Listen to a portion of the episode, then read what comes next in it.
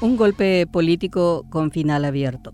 Artículo publicado el 5 de junio del 2022 por Estela Ruiz Díaz, Diario Última Hora, Asunción, Paraguay. La disputa colorada por la presidencia de la República giró violentamente hacia un camino sin retorno, solo que esta vez ha superado el nivel meramente discursivo explosivo típico de campañas electorales para entrar en una guerra institucional de acuerdo al poder que maneja cada quien. La semana pasada, el presidente Mario Abdo Benítez anunció que daría pruebas de la falta de resultados de la Fiscalía y la Justicia. Alertó que si no había resultados de las denuncias y operativos realizados por el Poder Ejecutivo, daría las pruebas de la complicidad de los otros poderes del Estado con el crimen organizado. Días después, se filtró un informe de la CEPRELAT remitido al Ministerio Público sobre las operaciones financieras del expresidente Horacio Cartes fruto de su negocio tabacalero. El documento muestra los millonarios movimientos financieros de Tabesa con firmas extranjeras de operaciones dudosas, las transferencias millonarias a paraísos fiscales, los préstamos entre las mismas empresas del grupo económico. También se supo que durante su presidencia, Cartes duplicó sus ganancias. El informe sugiere como hipótesis la compleja trama de un sistema que actúa a favor de la empresa para facilitar el ingreso del dinero, presumiblemente del contrabando. La contundencia documental puso políticamente contra las cuerdas al poderoso tabacalero, quien sin embargo se siente tranquilo porque controla la Fiscalía General y parte del Poder Judicial. Esta incriminación no es nueva. Ya en el 2012, cuando ingresó a la política, luego de adquirir el Partido Colorado en la llanura, sus contendientes colorados le acusaron de lo mismo luego sus adversarios de la oposición, pero no lograron frenarlo en las urnas en el 2013.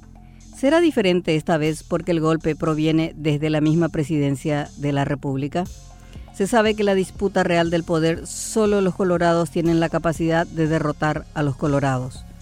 El relato cartista hizo agua a pesar de la abrumadora propaganda de sus medios y voceros políticos, jurídicos y gerenciales no negaron las impactantes cifras ni los movimientos financieros y defendieron la legalidad de las operaciones. Sostuvieron que la filtración es una burda persecución política porque el vicepresidente y precandidato presidencial del oficialismo, Hugo Velázquez, no remonta en las encuestas. En medio de aclaraciones, a veces contradictorias, hasta hubo momento para la humorada.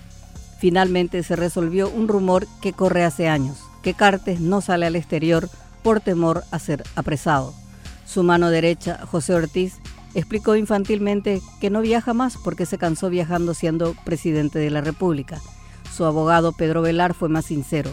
Dijo que por su recomendación no cruza la frontera a raíz del proceso abierto en el Brasil. Golpe político. La filtración hizo su efecto político porque se vuelven a instalar las dudas sobre Cartes.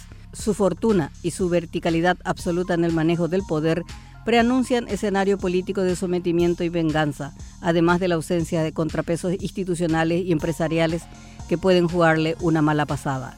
El oficialismo sabe que el documento de CEPELAP no tendrá consecuencias judiciales. Lo demostró torpemente el Ministerio Público en dos actos posteriores.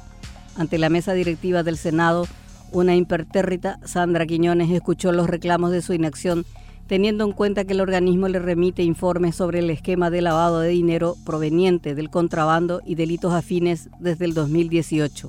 El fiscal Osmar Legal chicaneó señalando que el documento es nuevo.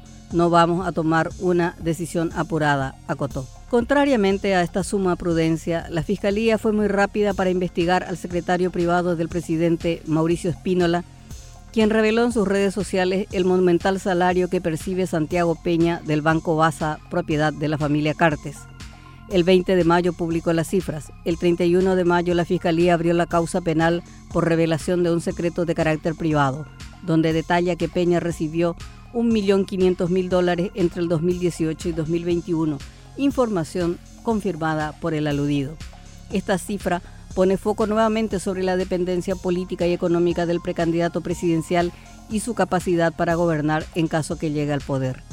En medio del escándalo, la dupla de Honor Colorado inscribió su candidatura ante el tribunal partidario, al igual que la postulación a la ANR del empresario tabacalero, de modo a desviar el foco.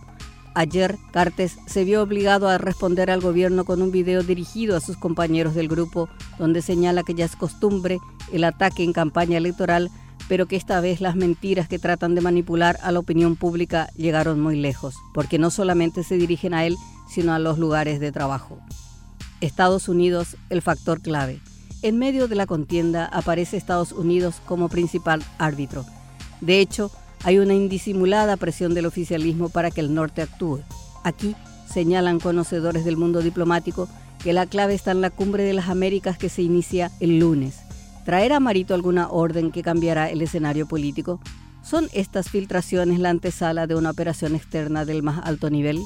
Mientras se define este delicado juego de ajedrez donde la apuesta es todo o nada, la crispación de la interna colorada seguirá contaminando y empantanando cuanto intento de sacar al país de su estado de postración institucional.